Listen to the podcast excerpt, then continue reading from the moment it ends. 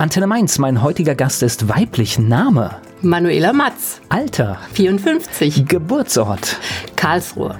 Jetzt bin ich gespannt. Beruf? Ähm, ja, jetzt beigeordnete, gelernte Juristin. Hobbys? Fasenacht und meine Tiere. Haben Sie sowas wie ein Lebensmotto? Ja, das Glas ist immer halb voll und nie halb leer. Das, das, ist, das ist, ja, ist eigentlich die beste Einstellung, die man haben kann. So ein besonderes Merkmal, was sagen vielleicht jetzt Ihre neuen Mitarbeiter und Mitarbeiterinnen, was Sie auszeichnet? Vielleicht ein Stück weit Hartnäckigkeit, ja. Die Mainzer Wirtschaftsdezernentin Manuela Matz, hier zu Gast bei Antenne Mainz.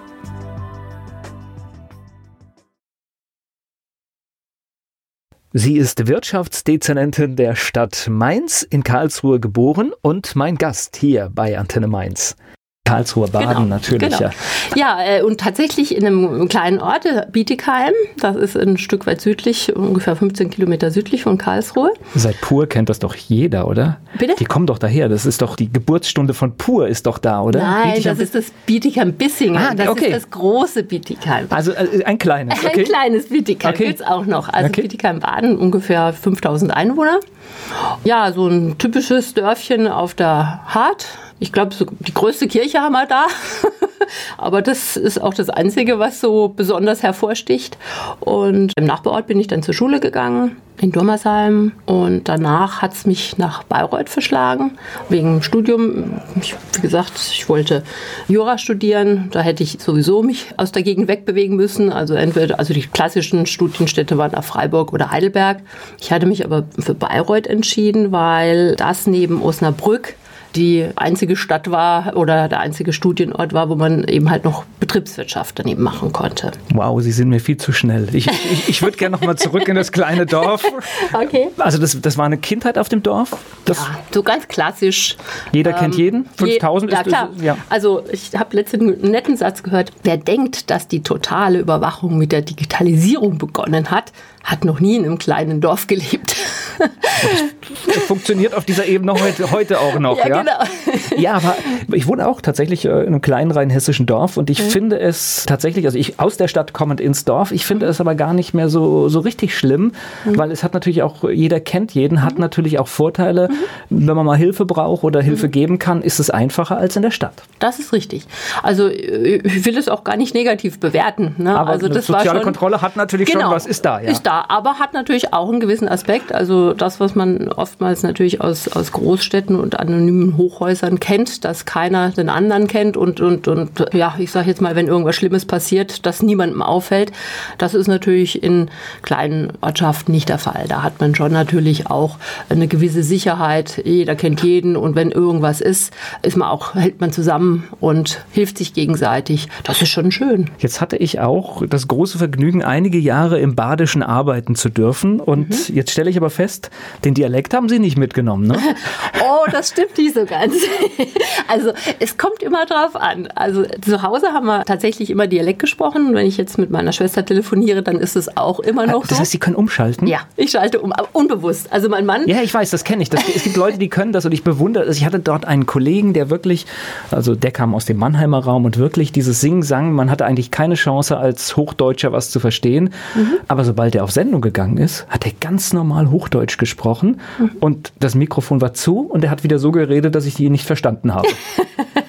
ja, äh, das stimmt tatsächlich. Also so ähnlich muss es meinem Mann gegangen sein, als wir uns, wie gesagt, frisch kannten. Irgendwann rief dann meine Mutter an und er guckte mich nur mit solch großen Augen an und ich habe gar nicht verstanden, was er meint oder was jetzt irgendwie anders sein soll, weil das macht man im Unterbewusstsein. Habe ich da umgeschaltet und er war, dachte, wer ist das denn? Ja, die verstehen einen ja sonst zu Hause nicht, ne? Das genau. Ist, aber finde find ich ganz gut, vor allem wenn man beides kann, weil ja. natürlich Dialekt hat ja auch einen Vorteil, wenn man sich in seiner Heimat bewegt. Mhm. Ja, es ist nichts Schlechtes dann. Mhm, ja. ja. Ich spreche gleich weiter mit Manuela Matz hier bei Antenne Mainz. Manuela Matz ist Wirtschaftsdezernentin der Stadt Mainz. Seit einigen Wochen ist sie im Amt und sie ist hier zu Gast bei Antenne Mainz. Grundschule war wahrscheinlich noch im kleinen Dorf. Ja. Mhm. Und für die weiterführende Schule ging es dann? In den Nachbarort. Der war? Das war Durmersheim. Ja, ein bisschen größer als Bietigheim und eben halt, ja, da war das Gymnasium das nächste. Das, nächste, das andere nähere Gymnasium wäre dann in, in Rastatt gewesen, aber es war einfacher, dann nach Durmersheim zu gehen. Und war, das war, war auch schön. Waren Sie denn eine gute Schülerin? Och. naja, also ich sage jetzt mal so, die Fächer, die mir Spaß gemacht haben, da hatte ich, glaube ich, ganz ordentliche Noten. Bei den Fächern, die mich nicht so interessiert haben, das war dann auch langweilig. Obwohl in dem Bereich, in dem es ja später ging, da müssen ja die Leistungen am Schluss auch in Ordnung sein, ne?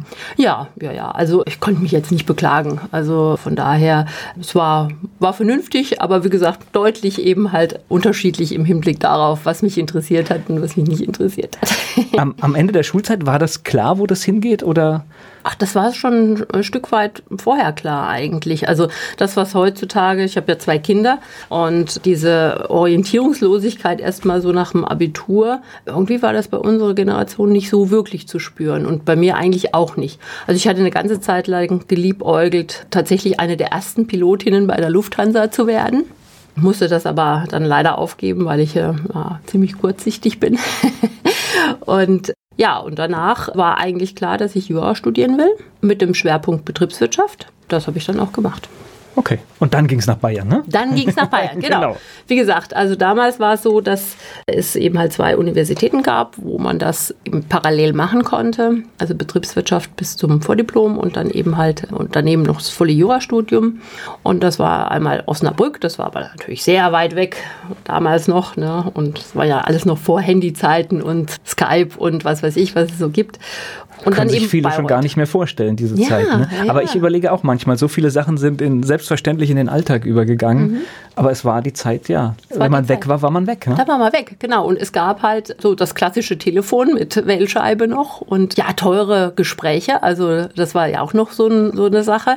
Man hat ja früher eigentlich sich, teilweise gab es ja, hat man Vermögen gelassen äh, für Telefonkosten. Gerade auf längere Distanz, das ist ja heute alles nicht mehr. Das sind alles Flatrates. Denkt man gar nicht mehr drüber nach. Ne? Das alles noch mit Kabel auch noch. Ja, das auch noch, das auch noch, genau. Ja, und dann ging es eben nach Bayreuth. Auch da war es eine, eine sehr spannende Zeit. Allerdings ein bisschen gewöhnungsbedürftig, was das Klima angeht, weil Bayreuth ist ja nicht umsonst bayerisch-Sibirien, also Oberfranken. Und genauso war das auch. Ich glaube, das erste, was ich mir gekauft habe, war also so, so einen dicken, langen Daunenmantel und ganz, okay. ganz viel Skiunterwäsche. Also das, was ich sonst im Winterurlaub hatte, das hat nicht ausgereicht. Also ich musste dann also deutlich aufstocken. Ja, aber ansonsten war es eine tolle Zeit. Es war die Zeit kurz vor der Wende. Also wenn man da mit dem Auto hingefahren ist, er hat so einen kleinen Fiesta und da war es dann so, dass ab Nürnberg war man mehr oder weniger alleine auf der Straße. Und gerade wenn man dann eben spät abends mal losgefahren ist, sonntags, um hinzukommen, das war schon eine Herausforderung, weil auch wieder in Vorhandy-Zeiten, ne, so mitten auf der Straße, völlig alleine. Ja, weil die Zonengrenze hat natürlich, das war ein Dead End. Ne? Was allerdings natürlich sehr spannend war, war in der Zeit dann, als die Wende kam, das war unglaublich. Also das direkt mitzukriegen vor Ort, das war unglaublich spannend. Also wie dann äh, die Mauer auf war und, und alles nach Bayreuth, nach Coburg, alles was so im, im, im Zonenbereich war. Nee, klar, sonst ist. war Ende und jetzt auf einmal ja. war der Austausch in beide ja. Seiten möglich, ja, ja, klar. Also es war, war unglaublich. Also die Stadt war voll, Sonntagsöffnungen, es war ein unglaubliches Erlebnis. Teilweise sind die Leute ziellos erstmal losgefahren und geguckt, wo man dann hinkommt. Und ich habe damals im katholischen Studentenwohnheim gewohnt und da hat dann die Heimleitung quasi Schlafplätze eingerichtet, weil ganz viele Menschen sich einfach ins Auto gesetzt haben, rübergefahren sind und, und gar nicht drüber nachgedacht haben, wo sie übernachten wollen und, und wie sie sich versorgen können. Die waren einfach da und, und guckten und staunten. Das war unglaublich. Also da gab es dann ganze Familien mit kleinen Kindern, die dann die Nacht bei uns verbracht haben. Also es war. Ja, ich habe auch gehört, es waren einige dabei, die wirklich auch bewusst raus sind und auch erstmal wieder nicht zurück, weil sie der Sache auch nicht getraut haben. Mhm. Ja? ja? die einfach froh waren, dass sie draußen waren mhm. und ich kann das auch nachvollziehen, mhm. ja. Also ja, aber die meisten, also meisten waren wirklich Besucher, ja, ja. Ne, die dann auch mit völliger Begeisterung geguckt haben und da waren und und dann gab es eben zwei Großparkplätze und ein Großparkplatz war eben halt in der Nähe von einem Studentenwohnheim, da wo auch das Schwimmbad war und dann ein anderer Großparkplatz, wo die Messe üblicherweise stattfindet. So, und dann muss man sich vorstellen, da standen also tausende von Trabis. In der gleichen Farbe eigentlich auch.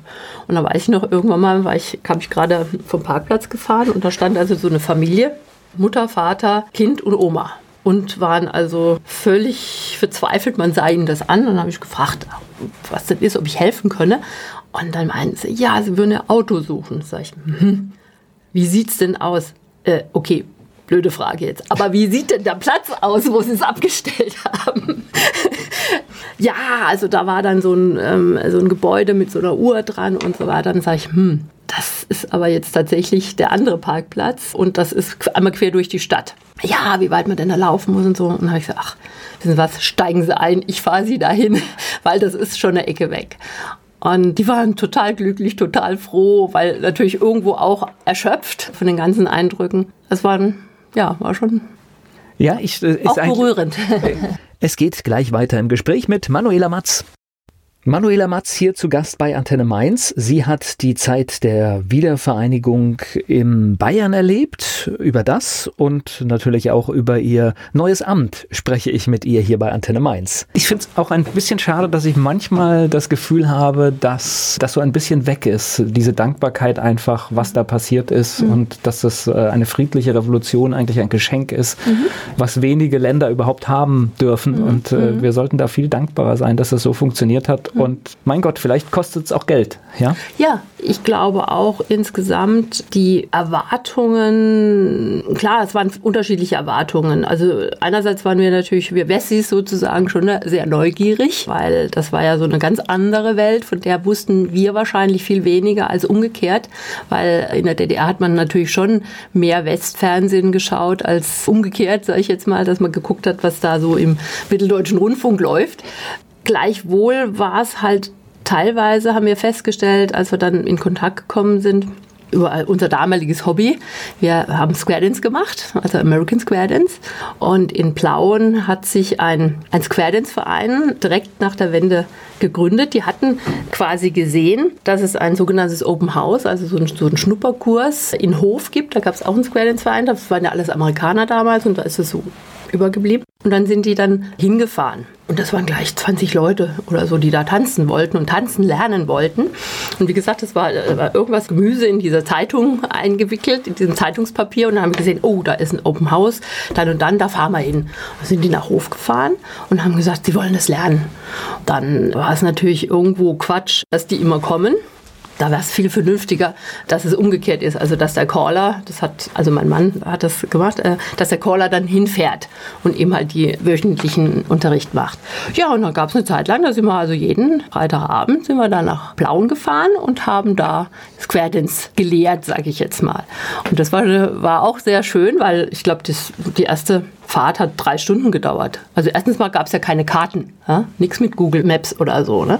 Dann waren die keine Schilder. Navigationsgeräte. Keine Navigationsgeräte. Dann waren die Schilder, wie auch immer, so gestellt, dass man also, wie gesagt, ich weiß nicht, drumherum geführt wurde. Und das hat also, wie gesagt, drei Stunden gedauert, bis wir da waren beim ersten Mal. Danach wurde es deutlich kürzer ja, das war einfach schön, wie, wie, wie dann auch die Neugier war. Da hat man sich auch so unterhalten. Und deswegen eingangs gesagt, hatte ich ja, die Erwartungen waren so ein bisschen anderer. Also es war schon irgendwo so auch das Gefühl bei den Leuten, ja, wenn man jetzt eben halt nach Deutschland kommt und, und die Wiedervereinigung ist, und das ist ja eine tolle Sache, weil da können wir uns ja alle das leisten, was jetzt eben halt die Wessis erstmal hatten. Und ja, ich weiß nicht, ich denke mal beim einen oder anderen sicherlich schief gegangen, weil man hat natürlich viele Dinge nur auf Pump bekommen, ne? also auf Kredit. Und das war, glaube ich, vielen nicht so wirklich bewusst. Aber man hatte die Dinge zunächst mal und da waren die Leute auch froh. Ja, ich, ich, ich glaube, dass halt viel, was da so blöd gelaufen ist, dass, dass wir vergleichen uns ja gerne. Und mhm. das ist, glaube ich, das, was nicht so schön äh, ist, weil wenn man natürlich sich als Ostdeutscher vielleicht mit einem Westdeutschen sofort verglichen hat, dann mhm. war das immer frustrierend. Mhm. mhm. Und ich glaube, da, da hätte man mehr Gelassenheit, glaube ich, und mehr Ehrlichkeit mhm. am Anfang. Mhm. Aber also ich weiß nicht. Zum ersten Mal passiert. Also so gesehen genau. muss man die Dinge laufen lassen, ja. Ja, und es war, was halt wirklich schön war, das ist wirklich vielleicht auch so der Punkt mit diesem Vergleichen. Also man hat am Anfang so das Gefühl, viele Produkte, die, die es in der DDR gab, die waren halt nichts wert, ne? weil das hatte man ja schon immer und jetzt will man was anderes haben. Teilweise Marken, die es ja heute jetzt wieder gibt, weil man dann plötzlich festgestellt hat, oh, so schlecht waren die doch gar nicht. Ne? Und es ist auch natürlich ein Stück weit an, an Erinnerung. Das dann Identität halt ist das auch. Ja, ja natürlich. Und, wir fanden es natürlich auch andersherum sehr extrem spannend, weil wir kannten das ja alles gar nicht. Ja? Also das, auch das war natürlich eine Sache, wo wir festgestellt haben, oh, ja, das schmeckt ja ganz gut, so ganz lecker. Und, ja. Es geht gleich weiter im Gespräch mit Manuela Matz hier bei Antenne Mainz. Manuela Matz ist die neue Wirtschaftsdezernentin der Stadt Mainz und zu Gast hier bei Antenne Mainz. Jetzt habe ich schon herausgehört, Sie haben Ihren Mann dann auch in Bayern kennengelernt. Genau. Also mein Mann ist gebürtiger Münchner und der ist eben halt auch ganz bewusst nach Bayreuth gegangen, weil er, er wollte da Physik studieren. Und nach dem normalen Lauf der Dinge hätten wir uns eigentlich nie begegnen dürfen. Warum? Weil nämlich die Juristen im Prinzip meistens immer ziemlich lange in der Bibliothek waren und anschließend dann auf die Semesterfeten gegangen sind. Und bei den Physikern war es so, die mussten dann am anderen Morgen immer früh raus und sind dann relativ früh wieder von den Feten dann weggegangen. Das heißt also, eigentlich war es ein purer Zufall, dass wir uns getroffen haben. Ja, sollte so sein. Und wie war der Zufall? ja, der Zufall lag da tatsächlich in der Kultur. Also in Bayreuth gab es eine sehr engagierte Hochschulgemeinde, die eben halt auch eine tolle Theatergruppe hatte. Und da haben wir uns dann kennengelernt. Wir waren auch, was die kulturelle kulturelle Spektrum anging oder auch das Repertoire war, war auch ganz gut. Also wir haben von Dürrenmatt über ja, Dario Fo, Brecht an Stücken gespielt, die durch. Also richtig anspruchsvoll auch. Richtig ja? anspruchsvoll, ja, ja, richtig anspruchsvoll. Und das passte deswegen so ganz gut in die Theaterszene, weil man denkt ja immer, ja, ja, Bayreuth, da gibt es das Festspielhaus und das muss doch eigentlich total, da muss doch total was los sein. Ah, die äh, Vibrations, die hat man immer so im Frühsommer gespürt, wenn dann die ganzen Ensembles gekommen sind und dann geprobt haben und so weiter. Es gab auch einige Studenten, die dann auch in ihre Studentenbude sozusagen untervermietet haben für den Sommer. Dann am Ende des Sommers war dann eben halt, waren die Festspiele. Da kam natürlich alles, was Rang und Namen hat. Und, aber wenn die dann wieder weg waren, dann war es auch so, dann hat man die Bürgersteige hochgeklappt und ja, man war weg. So. Ruhe. Ruhe. Und dann gab es auch ein, ein, wunderschönes Opernhaus, das markgräfliche Opernhaus da, ein Barock-Opernhaus. Und da gab es aber gar kein festes Ensemble, sondern das wurde immer nur vom Tourneetheater Kleve bespielt. Das heißt also immer also verschiedene Stücke mit unterschiedlicher Besetzung. Und deswegen war tatsächlich die Theatergemeinde oder die Theatergruppe der Hochschulgemeinde in Bayreuth ähm, auch immer so ein, festgesetzt im, im Kulturkalender des Jahres. Und wir haben in der Regel einmal ein Stück gespielt dann im Semester. Und ja, und da habe ich dann eben halt meinen Mann kennengelernt, der war begeisterter Schauspieler und ich habe damals die Maske gemacht und habe ihn also von einem Anfang 20 Jahre alten Studenten in einen veritablen grauen Physikstudenten, ne? Physikstudenten das ist, ja, das ist besonders. Ist besonders in einen veritablen grauhaarigen Einstein verwandelt. Ja, das ist ein schönes Bild, ja. es geht gleich weiter im Gespräch mit Manuela Matz hier bei Antenne Mainz. In Karlsruhe geboren, Studium in Bayern. Heute ist sie die Wirtschaftsdezernentin der Stadt Mainz. Manuela Matz ist da. Sie haben dann in Bayreuth fertig studiert? Ja. Und Genau. Danach?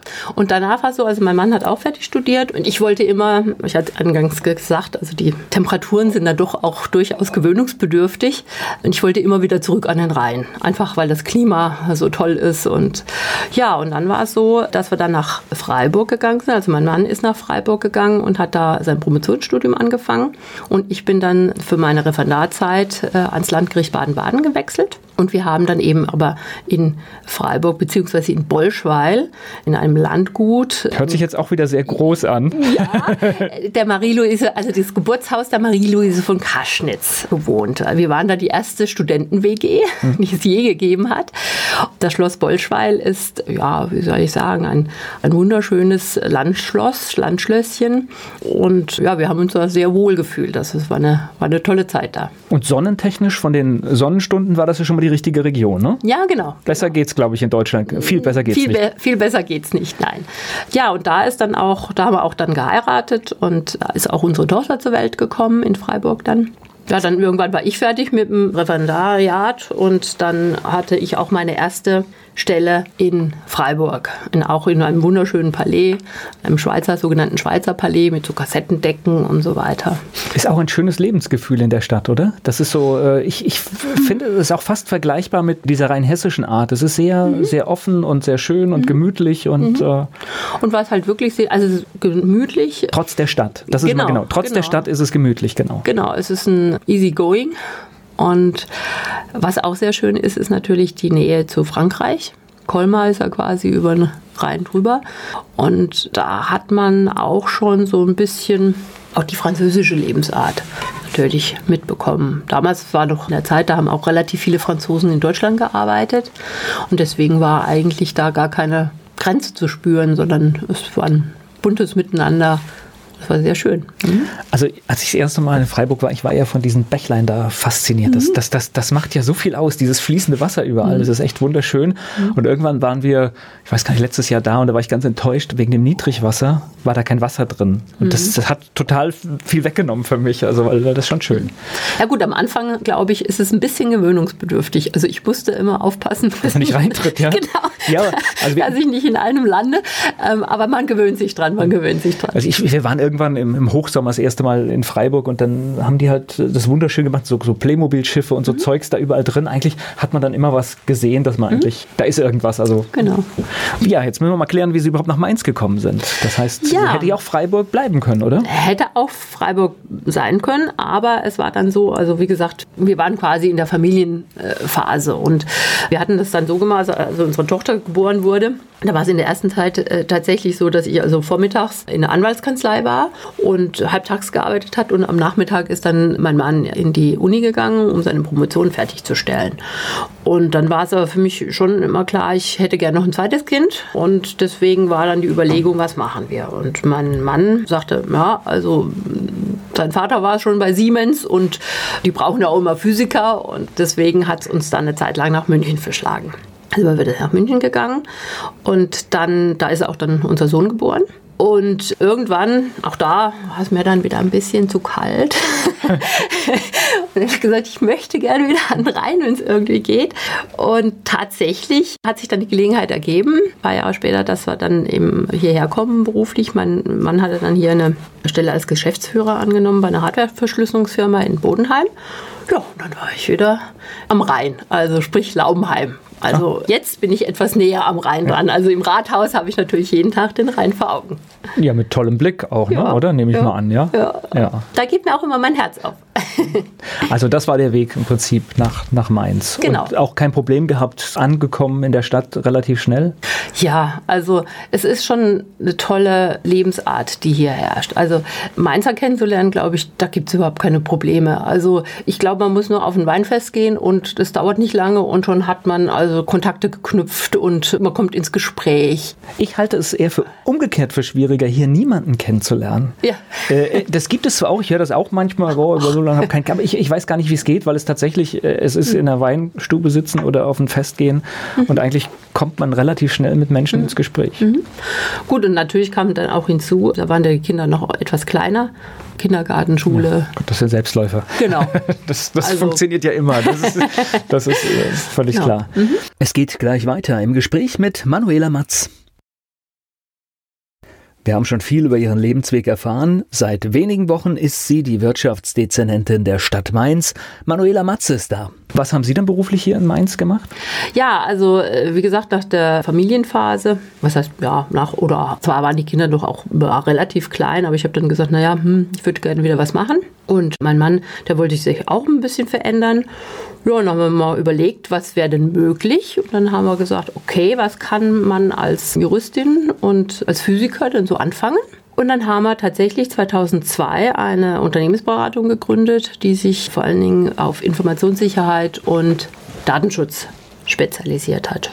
Und dann haben wir 2000, das war so typisch noch das, in der Garage. Das heißt, das heißt, Sie haben Ihre beiden Kompetenzen zusammengeworfen oder was, ja? Genau, genau. Okay, ja. Weil wir wollten was zusammen machen. Also das hat immer schon super funktioniert, wenn mein Mann und ich gemeinsame Projekte hatten, dann, das war immer schon klasse. Also da haben wir uns immer sehr ergänzt.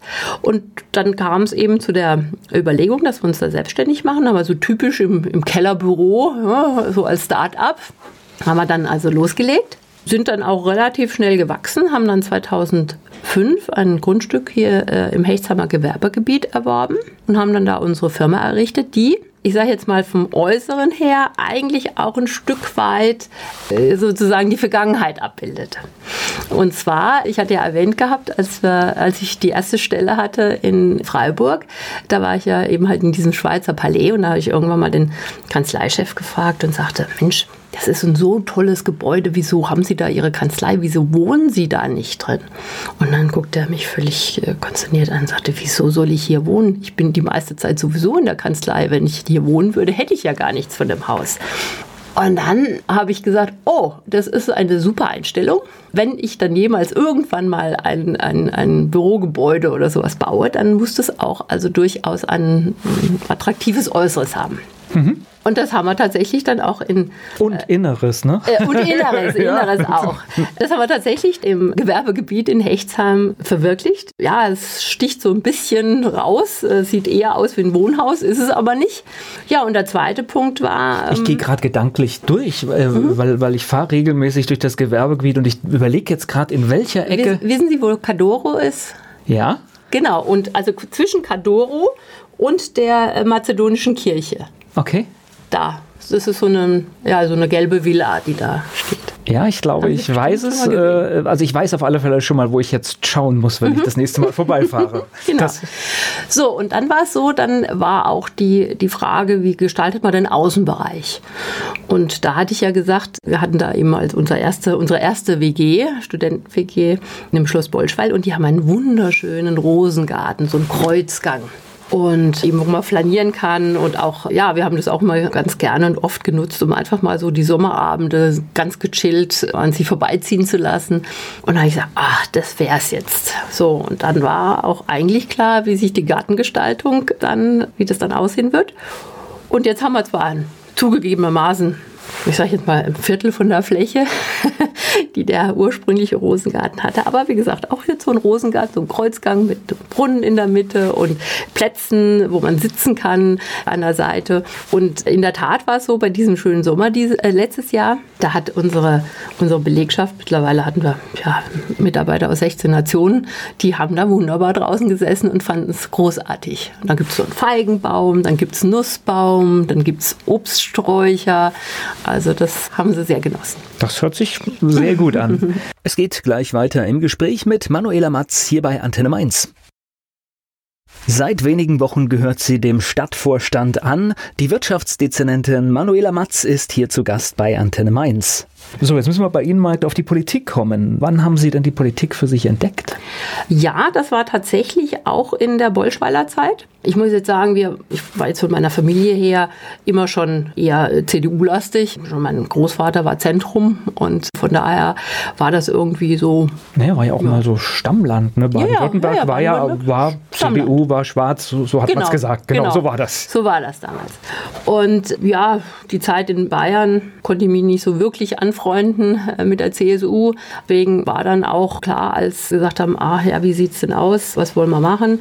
Und wir hatten immer beide beide schon, mein Mann und ich, hatten eigentlich immer schon das Gefühl, dass uns hat eigentlich die Gesellschaft unheimlich viel gegeben. Und das würden wir gerne auch irgendwo zurückgeben. Und man kann das, glaube ich, auch ganz gut machen, indem man eben versucht, die Lebensumstände und die Lebensqualität über politische Entscheidungen dann auch ein Stück weit voranzubringen. Einer Partei zugehören ist ja der erste Schritt, dass ja. man sagt, ich mhm. unterstütze eine Partei, mhm. weil ich die Richtung gut finde und so weiter mhm. und so fort. Der nächste Schritt ist ja natürlich, sich selbst auf irgendeiner Ebene zu engagieren. Mhm. Ja, und wir, das haben wir auch damals gemacht. Also zum einen waren wir wissenschaftliche Mitarbeiter für die örtliche Bundestagsabgeordnete.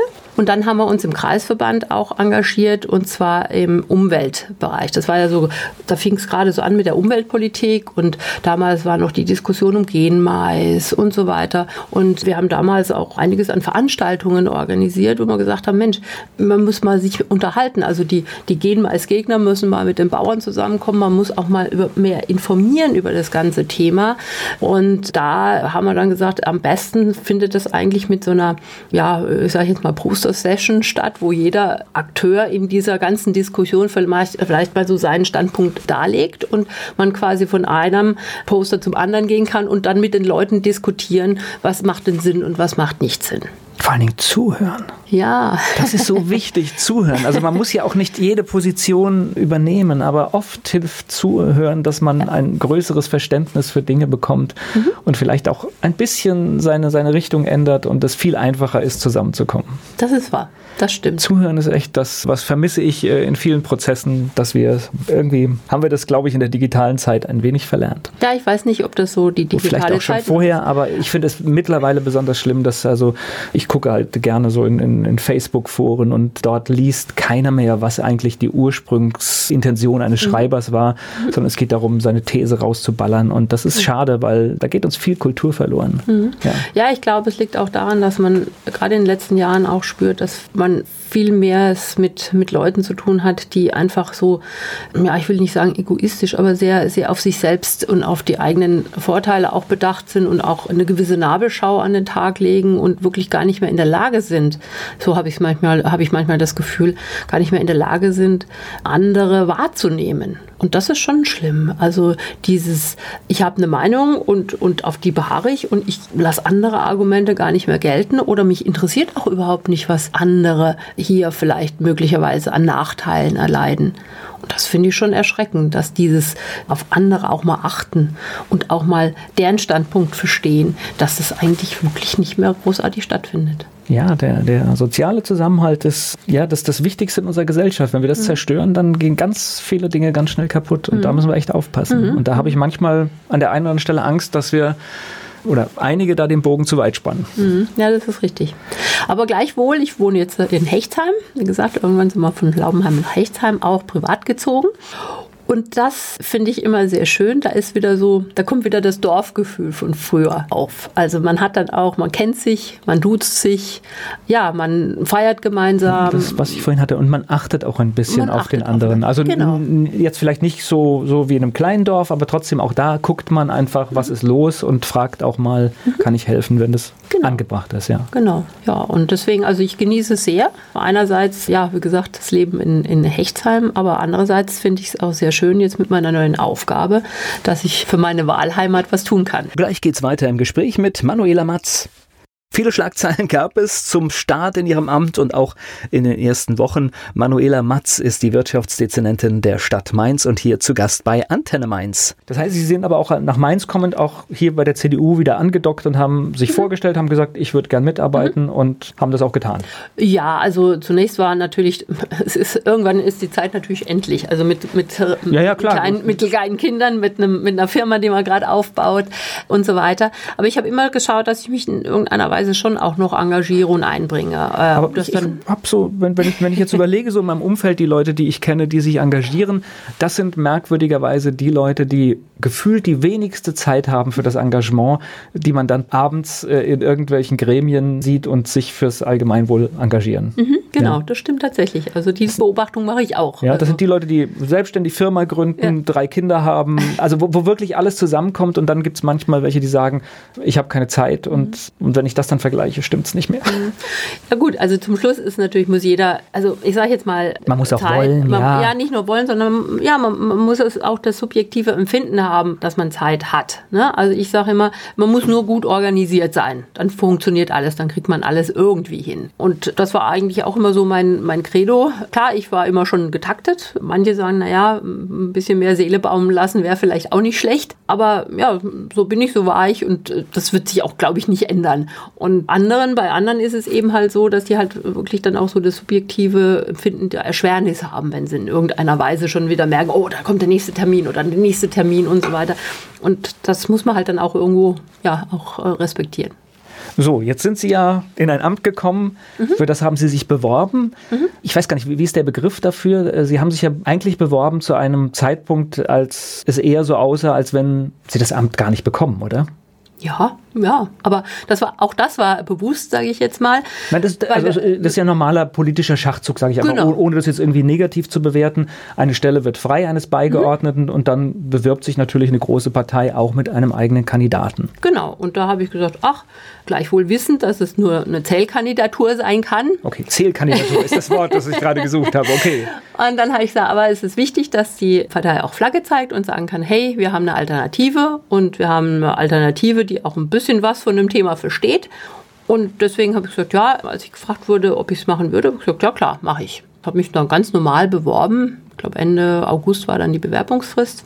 So, passte auch jetzt irgendwie so alles ein bisschen zusammen. Und ich gesagt, ach ja, das ist ein Thema, was sicherlich auch ich so auch interessant finden würde, wenn es klappen würde, aber natürlich nie dran gedacht, dass da irgendwie eine Chance besteht. Ja. Und dann? Ja, und dann kam es ganz anders. Dann kam es ganz anders. Und, was, äh, haben Sie denn, was haben Sie denn gedacht, als Sie gehört haben, dass der festgesetzte Kandidat sich vor die Presse stellt und sagt, ich mache das nicht? Also es war. Also da musste Ihnen ja schon, da musste Ihnen ja schon klar werden, jetzt irgendwie, die können keinen mehr nachbenennen, jetzt äh, und ich habe noch einen Mitbewerber, aber eher einer kleinen Partei. Mhm. Da musste Ihnen ja doch schon das Gefühl kommen, oh, das könnte jetzt doch ganz anders ausgehen. Also ich sage ja, äh, jetzt mal so, also das Gefühl kam schon ein bisschen früher, als mich nämlich dann der Hans-Georg Schönecker, also der Fraktionsvorsitzende im Stadtrat, angerufen hat und gesagt hat, hm, was wäre denn, wenn es tatsächlich so wäre, dass die Chance von 0% auf, ja, vielleicht sogar 80, 90 Prozent steigen würde, dass du jetzt Beigeordnete werden könntest. Und dann war ich erstmal sprachlos. war ich erstmal platt. Hab natürlich alles erstmal so, so im Hinterkopf durchgespielt, wie sich mein Leben jetzt verändern könnte und ob das alles irgendwie auch zeitlich passt und und und. Und dann habe ich das erstmal so ein bisschen sacken lassen, verinnerlicht. Und dann sagte er, ja, also ich halte dich auf dem Laufenden, wie es weitergeht. Mhm, okay. Ja, und dann war tatsächlich auch schon im, im Lauf des Montags klar, also vor der Pressekonferenz vom Christopher Sitte, dass ja, es wohl so aussieht, dass also die Chancen zu quasi 100 Prozent sich wandeln würden. Und da hatte ich dann auch so langsam, ja, auch wirklich so dieses realisiert, dass ich jetzt wirklich mein Leben eigentlich komplett verändern wird. Also zumindest das berufliche Leben. Kam dann natürlich auch erstmal so ein bisschen ins Überlegen und ins Grübeln und habe gesagt, ach ja, also jetzt, klar, ich war irgendwann mal Beamtin, da war ich während der Referendarzeit, ist man ja verbeamtet. Und da hatte ich auch ein bisschen von mit Behörden dann natürlich zu tun gehabt, war auch natürlich in der Verwaltungsstation aber konnte mir jetzt gar nicht so vorstellen, wie so eine Arbeit in einem Stadtvorstand aussieht. Ja, man kommt ja auch in die Sichtbarkeit. Das heißt, äh, ja. man ist ja nicht nur Beamter, also irgendwo in einem Zimmer, in einem Büro für sich, sondern man kommt sofort schlagartig in die, in die Sichtbarkeit. Die Presse will auf einmal etwas und ja. man spricht im Radio. Das sind all diese Sachen, die dann kommen, ne? Ja, also in der Tat, das war tatsächlich das Schwerste die, äh, und die größte Umstellung auch. Und am Anfang, ich weiß nicht, ich habe wahrscheinlich Interviews gegeben, die das war total dämlich, weil man, man muss natürlich immer, ich sage jetzt mal, wahrscheinlich habe ich da gar keinen geraden Satz rausgekriegt. Da sind halt äh, so Erfahrungen, ich sage jetzt mal, es wurde immer besser hoffe ich. Und ja, und man gewöhnt sich auch daran. Also nach dem dritten, vierten, fünften Interview und was weiß ich, wie vielen Fotografen, äh, die einen ablichten wollen, weiß man auch, wie man lächelt, dann irgendwie, dass es irgendwie gescheit ausschaut. Also ich kann Ihnen schon mal sagen, Radioleute sind auf alle Fälle schon mal froh, wenn sie keinen geschliffenen Politiker-O-Ton bekommen. da freuen wir uns immer drüber, weil viele der Profis, die hauen halt die 30 Sekunden und da ist wenig Emotion, wenig Lust mhm. drin und deswegen ist es immer schöner, wenn man vielleicht ein bisschen braucht, bis man es sagt, aber dafür ist es echt. Mhm. Also so gesehen, machen Sie sich da keine Gedanken. Ich okay. glaube, da haben Sie eher eine Freude gemacht.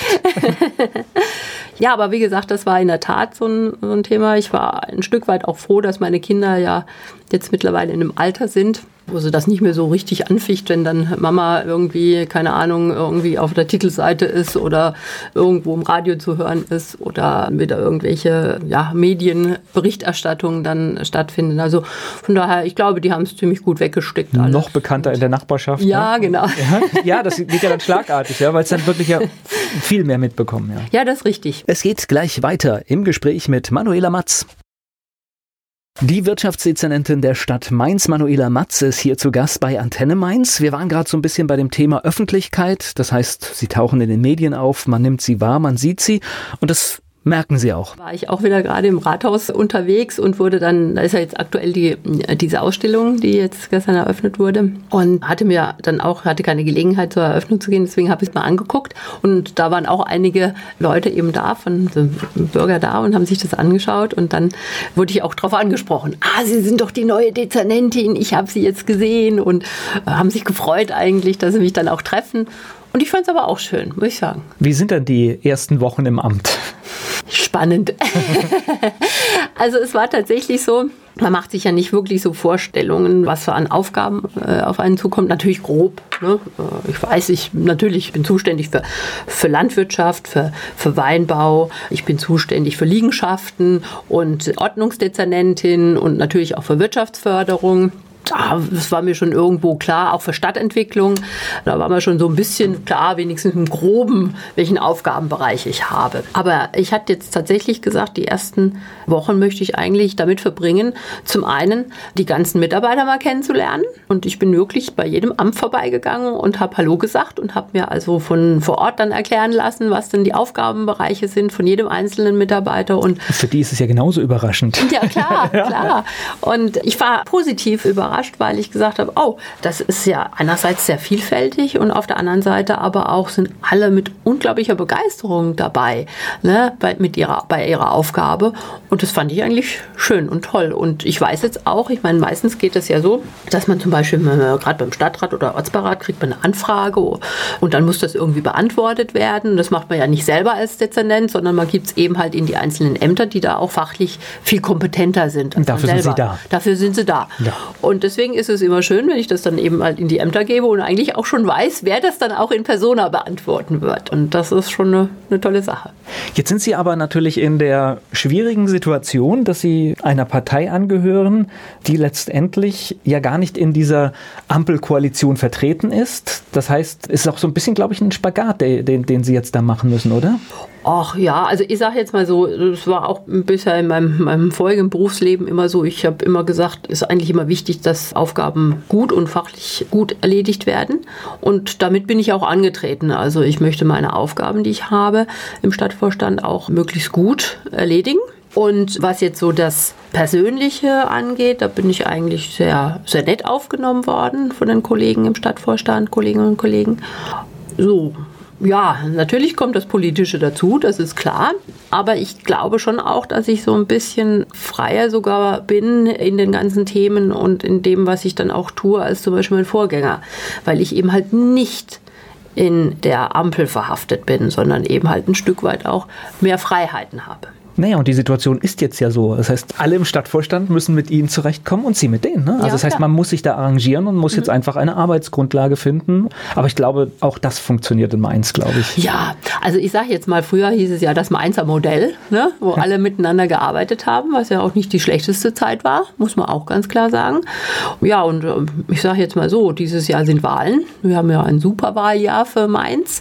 Und da wird sich natürlich auch zeigen, wie dann letztendlich die Konstellation zum Schluss aussieht. Was die CDU ja besonders spannend auch gestaltet in diesem Jahr. Oh, ach, wir haben so ein bisschen so ein paar Ideen. Also ich sage jetzt mal so, das Führungsteam der CDU hat ganz kreative Ideen und hat auch, wie gesagt, den Willen, äh, die Partei und die Parteiwerte voranzubringen und geht halt dann auch mal ungewöhnliche Wege. Sagt, okay, es geht jetzt auch darum, dass man sagt, es geht um die Kompetenz und wer kann es und was, was macht Sinn. Und es geht nicht so drum, wie es vielleicht mal eine ganze Zeit lang war, wer, wer ist denn dran jetzt? Ne? Und deswegen, das tut der Partei gut. Wir sehen das auch. Ich bin ja noch Stadtbezirksvorsitzende in Hechtsheim. Dauernd habe ich wieder neue Menschen, die bei, in die CDU eintreten. Also ich sehe das ganz, ganz konkret auch. Es ist ein, ein, eine Aufbruchstimmung mittlerweile da. Mir hat jemand gesagt letztendlich, also endlich macht Politik mal wieder Spaß. Na, ich und glaube auch, also jetzt unabhängig, ohne irgendetwas bewerten zu wollen, glaube ich, dass es für den Demokratieprozess verdammt gut ist, dass man A, eine Wahl hat, mhm. dass ein Ausgang einer Wahl nicht vorhersehbar ist. Und ich glaube, das macht es wieder spannend und auch interessant, dass sich mehr Menschen auch mit dem Kommunalen beschäftigen. Mhm. Ja, also in der Kommunalpolitik ist es halt auch oft so, es geht oft, also um, es geht auch, ich, ich sage an dieser Stelle immer gerne, es geht um verdammt viel Geld und es geht um das Geld der Bürger der Stadt. Mhm. Das wird oft so Kommunalpolitik weggeschoben, aber es geht, mhm. selbst in den kleinsten Gemeinden geht es um verdammt viel Geld, mhm. was genau. da gemacht wird. Genau, und ich glaube, es ist halt schon auch wichtig, dass man spürt, dass man eben halt in der Kommunalpolitik, wenn man eben halt gewillt ist, bestimmte neue Wege einzuschlagen, auch einiges mehr erreichen kann, als vielleicht es bisher der Fall war. Und es geht natürlich auch darum, dass, glaube ich, viele Menschen in, letzten, in der letzten Zeit auch so ein Stück weit Politikverdrossenheit hatten. Und das merken wir natürlich auch. Alle demokratischen Parteien merken das natürlich auch darin, dass eben halt, ich sage jetzt mal, entweder ein Rechts- oder ein Linksruck stattfindet in der, in dem Wahlverhalten der Bürger.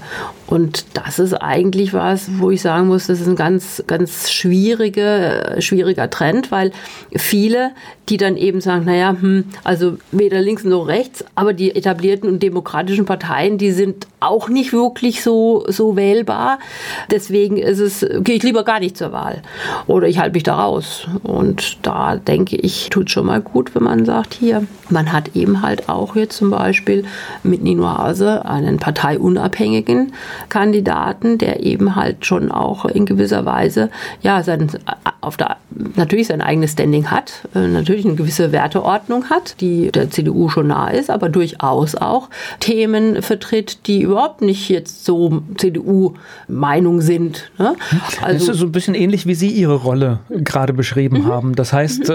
ähm, klar, Sie, Sie, Sie müssen das Amt ausführen mit, mit allem, was dranhängt, mhm. aber Sie sind nicht in die Koalition gebunden und können dann mhm. manchmal vielleicht auch einen anderen Weg einschlagen, ja. als vielleicht, wenn Sie jetzt mhm. dem Koalitionsvertrag 100 Prozent folgen müssten. Genau. Also ich sage jetzt mal so, wie gesagt, ich muss da nicht reingucken, wenn ich bestimmte Themen an, angehe. Und deswegen ist es auch ein Stück Freiheit natürlich, klar. Ja, und das ist bei diesem Modell dann ähnlich. Auch, dass ist jemand, ähnlich, genau. Genau, dass jemand halt einfach... Da sagt, mir geht es um die Sache. Es geht gleich weiter im Gespräch mit Manuela Matz hier bei Antenne Mainz. Sie ist für die CDU in den Stadtvorstand gekommen. Manuela Matz ist Wirtschaftsdezernentin der Stadt Mainz und wir waren gerade im Gespräch bei dem Oberbürgermeisterkandidaten der CDU, dem parteilosen Nino Hase, der ja so eine ähnliche Rolle hat wie Sie, weil er ja auch ja, unabhängig ist und nicht immer der Partei folgen muss.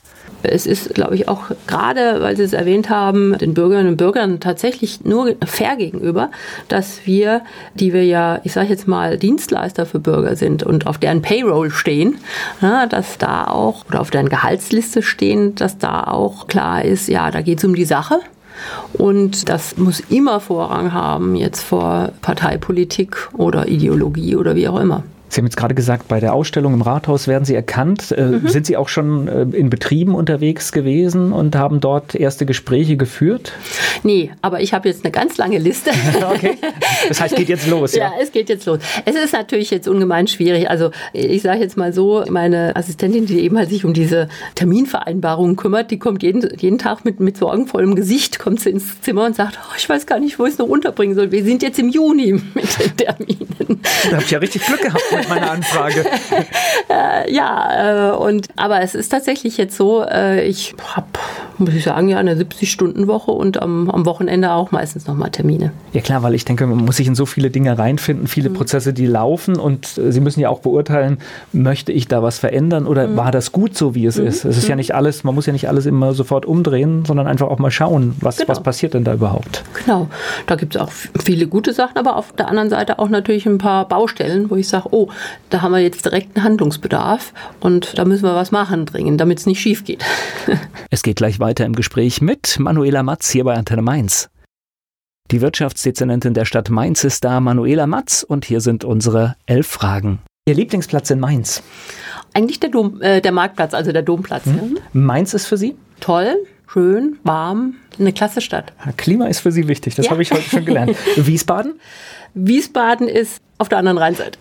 Ihr Ausgehtipp in Mainz? Ich gehe gerne ins Heiliggeist. Fleischwurst mit Senf oder Handkäse mit Musik? Äh, Fleischwurst mit Senf. Haben Sie sowas wie einen Spitznamen? Nee, Na, ich immer, wenn man überlegen muss, dann gibt es auch keinen. Das ist so der peinlichste Song in Ihrer Musiksammlung. Also ich, ich, war eine ganze Zeit lang, aber das heißt peinlich ist es nicht wirklich. Also ich bin eigentlich, habe eine ganze Zeit lang immer ganz gerne Prinzen gehört, bis mein Sohn darauf gekommen ist und wir hatten also so eine CD, die wurde rauf und runter gespielt von den Prinzen. Und die musste er immer hören, immer im Auto musste er die hören. Und irgendwann, das war zwar ein bisschen blöd, da wurde das Auto aufgebrochen und auch der CD-Player geklaut, aber da war auch die CD drin. Und das fand ich gar nicht schlecht. durch, durch, durch. Okay. Heute wird, glaube ich, keiner mehr einen CD-Player klauen. Fastnachtsfan oder Fastnachtsmuffel? Ah, Fastnachtsfan natürlich, ja klar. Was meinen Sie, muss eine echte Mainzerin mal gemacht haben? Also ich will jetzt niemanden anstiften, aber wahrscheinlich mal gegoucht werden oder so. Mainz 05 ist für Sie? Toll, wunderbar. Auch ein Wirtschaftsfaktor, ne? Natürlich, ja, also klar. klar, natürlich. Welche berühmte Persönlichkeit möchten Sie mal treffen? Ich glaube, ich wäre mal beeindruckt, Angela Merkel zu treffen. Es geht gleich weiter im Gespräch mit Manuela Matz. Zu Gast hier bei Antenne Mainz war die Wirtschaftsdezernentin der Stadt Mainz, Manuela Matz. Hatten Sie mal Gelegenheit, mit dem Vorgänger zu sprechen? Gab es dann? Ja, also es gab quasi tatsächlich nach der Wahl und vor der, vom Dienstantritt, das war ja, also ich, am 21.11. war die Wahl, ich weiß deswegen so, auch so genau, weil mein Sohn 20 geworden ist an dem Tag und habe dann ja das Amt angetreten am, am 10., also offiziell am 10. Dezember und dazwischen gab es dann so ein Übergabegespräch mit dem, mit dem Vorgänger. Das heißt also, ich habe dann, ja, er hat mir dann eigentlich so ein bisschen gesagt, was, was momentan so ansteht und welche Themen wahrscheinlich in der nächsten Zeit besonders auf der Agenda stehen dürften. Aber hört sich ja. dann auch nach einem kollegialen Übergang an, oder? Ja, Mehr oder weniger. Okay. Also, ich frage gar nicht weiter. Alles gut. wollen, wollen, wir nicht vertiefen. Okay. Alles, aber Sie können sich jetzt vorstellen, das ist jetzt für die nächsten Jahre Ihr Amt und Sie sind froh, dass Sie sich beworben haben. Ja, also ganz ehrlich, ich meine, das war wirklich auch jetzt privat persönlich eine sehr, sehr günstige Zeit. Also ich sage jetzt mal so, der, das letzte Quartal 2018 war ein echt heißer Ritt, was das angeht, weil Ende Oktober habe ich meine Firma verkauft, habe das Closing gemacht und wie gesagt, 21.11. war dann im Prinzip die Wahl und dann am 8. Dezember hatte ich einen neuen Job von einem Tag auf den anderen. Und das war natürlich erstmal überraschend, aber gleichwohl nach dem ersten, nach dem ersten Schreck habe ich mir dann überlegt, oh, hm, kannst du das überhaupt? Und musste dann feststellen, eigentlich hast du eine ganz gute Ausbildung dafür und eigentlich müsstest du das können. Ja, und genau mit dem Motto bin ich da auch rangegangen. Also, dass ich gesagt habe, ja, ich gucke mir erstmal alles an. Ich glaube, ich habe auch relativ viel Erfahrung, gerade im Bereich jetzt, wenn man mit, mit Unternehmen zu tun hat, weil als Unternehmensberaterin, was ich ja war, muss man sich ganz oft auf viele unterschiedliche Unternehmen, auf viele unterschiedliche Unternehmensformen und auf viele unterschiedliche Produkte, Geschäftsmodelle und so weiter einstellen. Und ich glaube, das ist was, was mir jetzt auch zu Pass kommt und was von Vorteil ist für, für den Job jetzt. Ich bedanke mich für die Zeit und wünsche Ihnen noch viel Spaß im Amt. Ja, danke schön. Also ich glaube, das werde ich auch haben.